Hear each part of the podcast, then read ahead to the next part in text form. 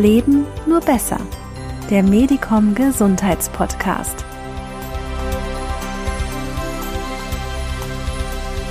Und dazu sage ich herzlich willkommen hier im Medicom Gesundheitspodcast. Und darin dreht sich heute alles um das Credo Keine Chance den Grübelviren. So lautet nämlich der Titel des Buchs der schwedischen Psychologin Hanne Bronson, unserer heutigen Gesprächspartnerin. Sie hat sich intensiv mit Wegen aus negativen Gedankenkreisen heraus beschäftigt. Ja, und eine Anleitung dazu geschrieben. Warum wir eher dazu tendieren, negativ statt positiv zu denken und wie es wirklich möglich ist, sich selbst so ein bisschen umzuprogrammieren. Darüber hat meine Kollegin mit Hanne Bronson gesprochen und zwar auf Englisch. Wir haben es bei dieser Version belassen. Ein Artikel mit dem gesamten Interview auf Deutsch gibt es aber auch zum Nachlesen im Leben nur besser Medicom Online-Magazin auf medicom.de. Und jetzt würde ich sagen, zurücklehnen und ein gutes Mindset tanken im Medicom Gesundheitspodcast. So, you are a clinical psychologist, uh, you are a specialist in psychosis and addiction, and you came up with a really beautiful book, the German title of which is Grübelviren, keine Chance, den Grübelviren, Tankevirus in um, Norwegian, with, and in English you would say, you know, don't give a chance to brain bugs. Brain bugs is the the English title the, uh, that you chose. It is basically about thoughts and how they can create stress or how we can get into a spiral of stress. What made you write this book, Hanne? The reason I wrote this book was I was fresh out of university as a clinical psychologist and I started working at this small hospital just outside of Oslo uh, where my patients primarily suffered from diagnosis uh, from psychosis. Uh, but to my great surprise, the person that was difficult understanding turned out to be me due to all the academic terms that I had uh, learned during all those years at university.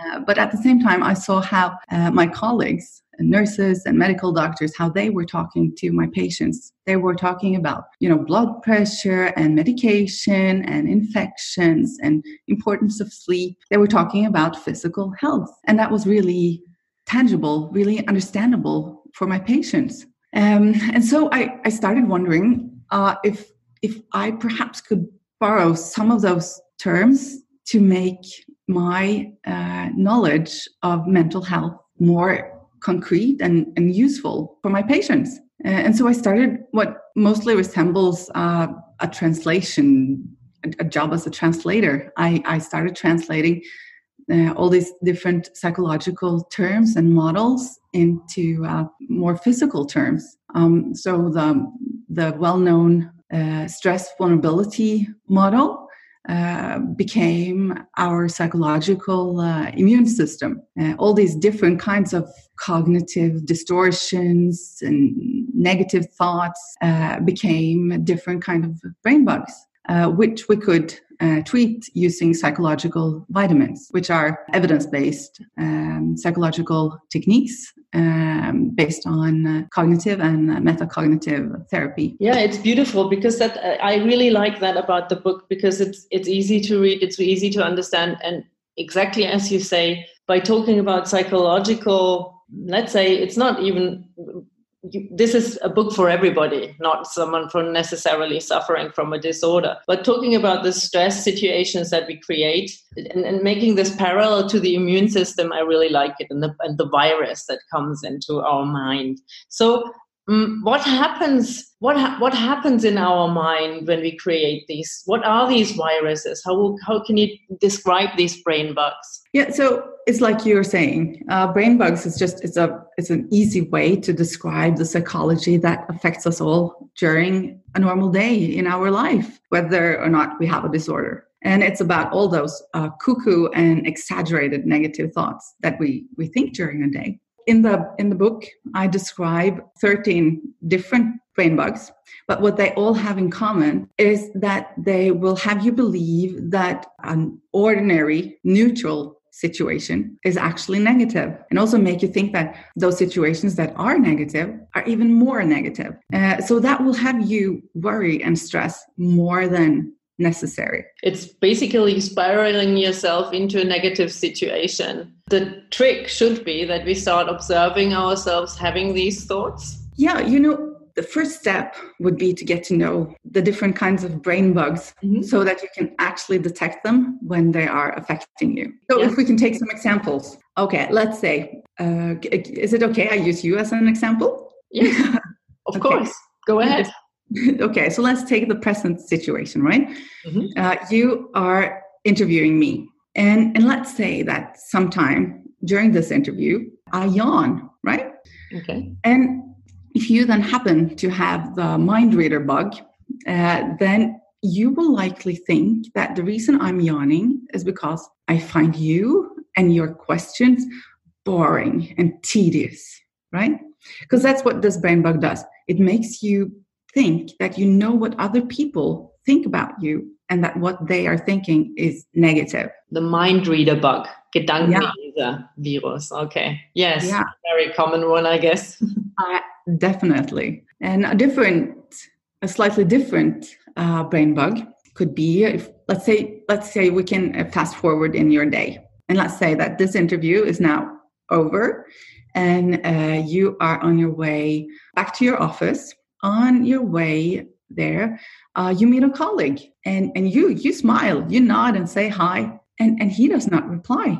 Okay, so let's say let's say that uh, if you have a, a, slightly different kind of brain bug called uh, the center of the universe bug in English. I don't know what, what what's the term in in was, German. I think the Zentrum der Welt. Yeah, okay, so it's the same. Okay, then if you have a slight infection of uh, of uh, center of the universe bug, then you will believe that he ignored you on purpose because okay. that is what this bug does. It makes you think that you are in the center of other people's attention, mm-hmm. but not in a good way. Um, okay, so if I could. Uh, it's not the Welt sorry. Yeah, center of the universe, the navel of the world. It's wait a minute i like the one because i well something i can relate to is the the catastrophe one the yeah. worst case scenario virus i think is very common too and that is something that creates a lot of stress doesn't it? Oh definitely. I, I think most of us encounter it several times during a day. And what this virus does is it always suggests the the most disastrous outcome mm-hmm. of a situation so uh, let's say this interview, for example, let's say it, has been very active uh, on your part and it's been saying that, okay, you're about to interview in English. That will be disastrous. And a psychologist, oh, what will she think about you? This will not work at all.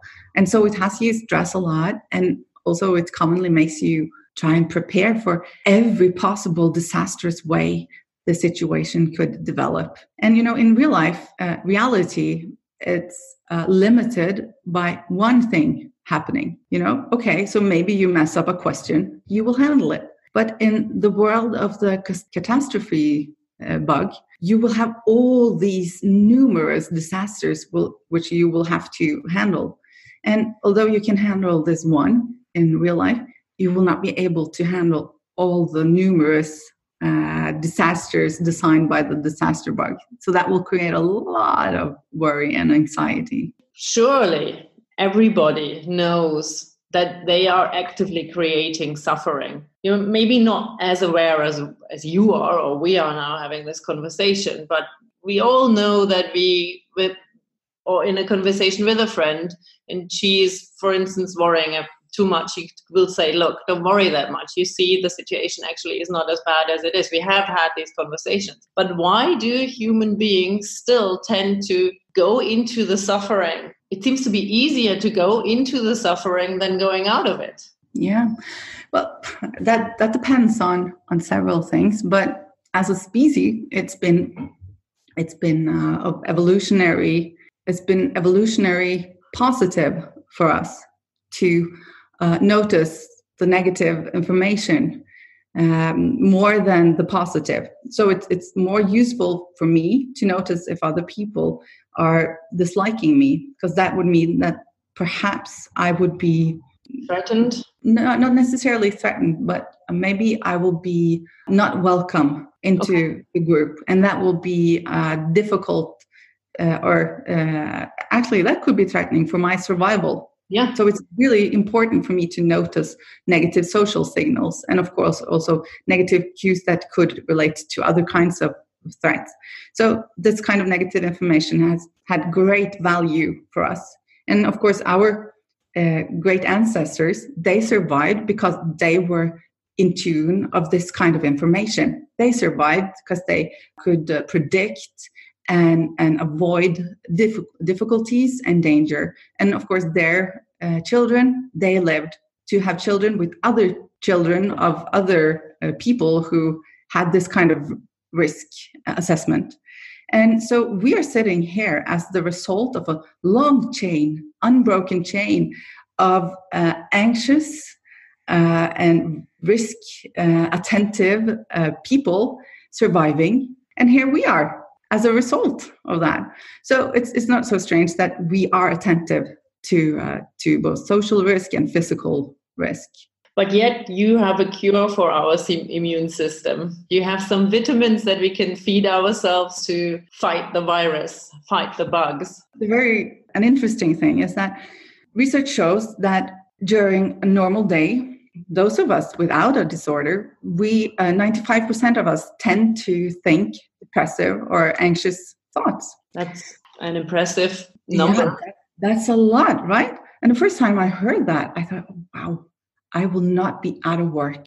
But then it hit me not 95% of us are patients. Okay, so that tells us an important bit of information. It tells us that you can have these thoughts without having a disorder you may not be troubled by these. So it's not uh, if whether or not you have brain bugs, it's how you respond to them, which is of importance, right? Yeah. And how we respond to our thoughts or to brain bugs, it all depends on whether or not we identify the thought as being believable. And this is what uh, the first vitamin in the book. In English, I would say the first uh, disclosure vitamin. I don't know what the the translation is in German? The translation German is Entlarvungsvirus, so it's the vitamin E, and it's you know it's as you say you find out what's going on. Yeah, because it's you know it's only what we notice that we can actually do something about. And in the book, I describe how you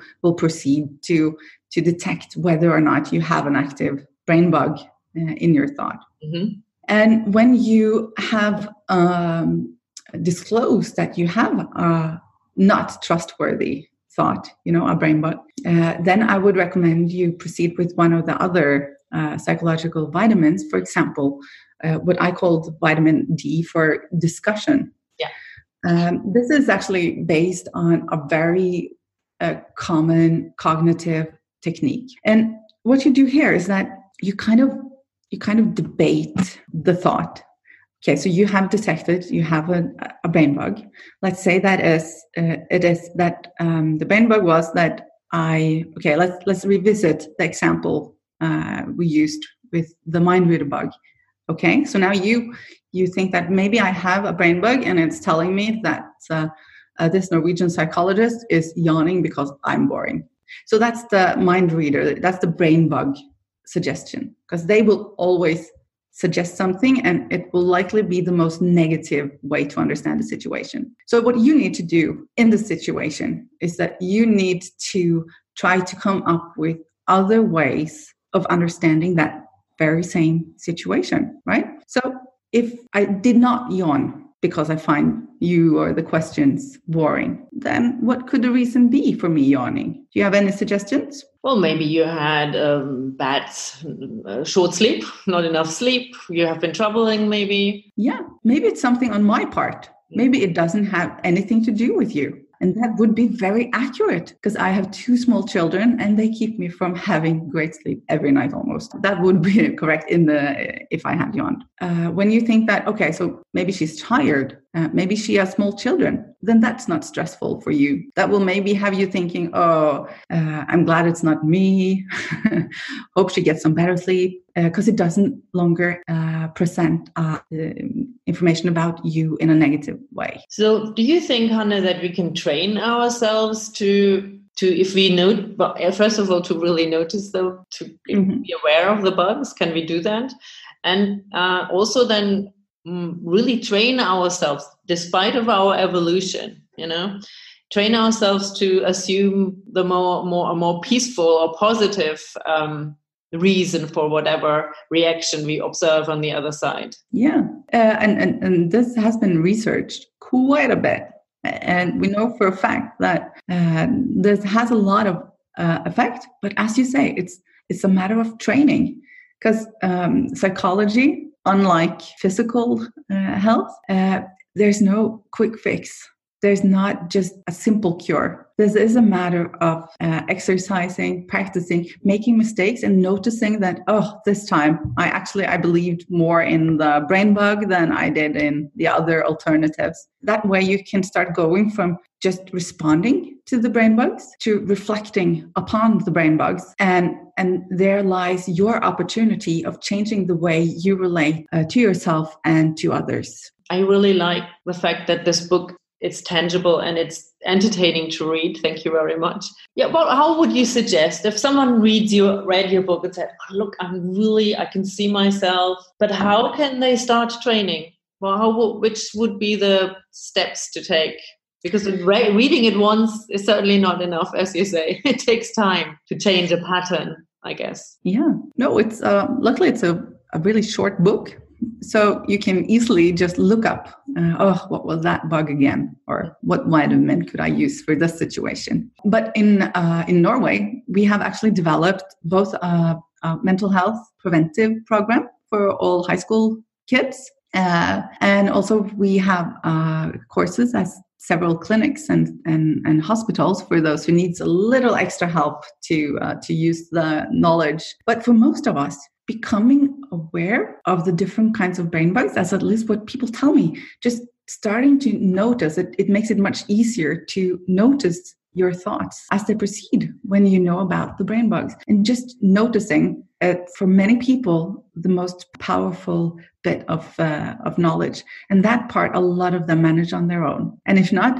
this is as I said, this is based on very familiar, well established psycholo- psychological techniques, which a lot of therapists out there can of course help them to um, to further their understanding and to adjust to their particular situations or or way of life. Um, but and this is this is an important but because this is a but that a lot of psychologists also tend to forget. It's of great importance for how we respond to our thoughts. This has to do with our psychological immune system. Uh, and because you will notice that if you have one bad night of sleep, you are actually a lot more likely to perceive situations as more negative than they actually are. So sleep, sleep is so important, uh, and and also here there's a lot of knowledge you can uh, you can lean on. But for for most part, get up in the morning at the same time, even though you had a bad night of sleep get up at the same same uh, same time every day and keep it going until night. So take care of your sleep. So you think it is really also you have to have routines?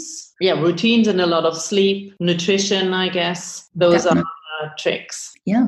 It, it's so sleep is of importance. Physical activity is also proven to be very important for our psychological immune system along with a balance between resting and activity. Because you know there's a lot of us who continues to be active all the time. We don't know how to rest anymore. Actually, I've been asking a lot of people recently, what do you do when you rest? And a lot of people say that they, they watch television or they are checking their smartphones, they are going on social media. Very new research is showing that that is actually increasing our stress hormones. Not the kind that gives you trouble breathing or your heart beating fast, but cortisol which is actually uh, has a great impact on both physical and mental health, and also makes us uh, more vulnerable to uh, to different brain bugs.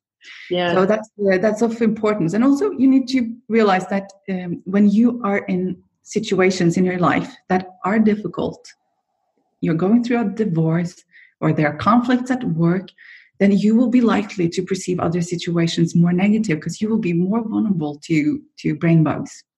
So just knowing that right now I am having uh, I'm going through a rough time. So right now I am maybe not perceiving all these situations in in the best possible way. It's beautiful because with that knowledge we also get the permission to look after ourselves because that is something that people or certain generations are not used to that they can allow themselves to really care of themselves but only then we can make sure that we stay healthy both physically and mentally and, and if i've understood you correctly mental stress will lead to physical disease or could yeah. do. So to wrap it all up, maybe in a just give a summary again of the most important things that you would like to communicate to people.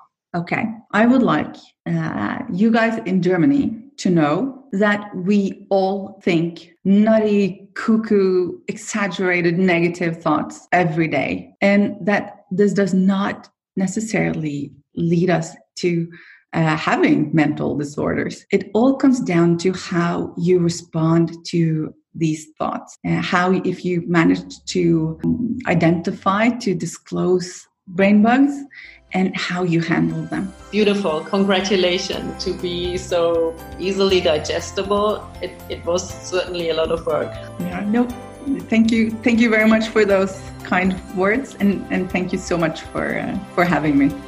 Thank you, Hanne. All the best.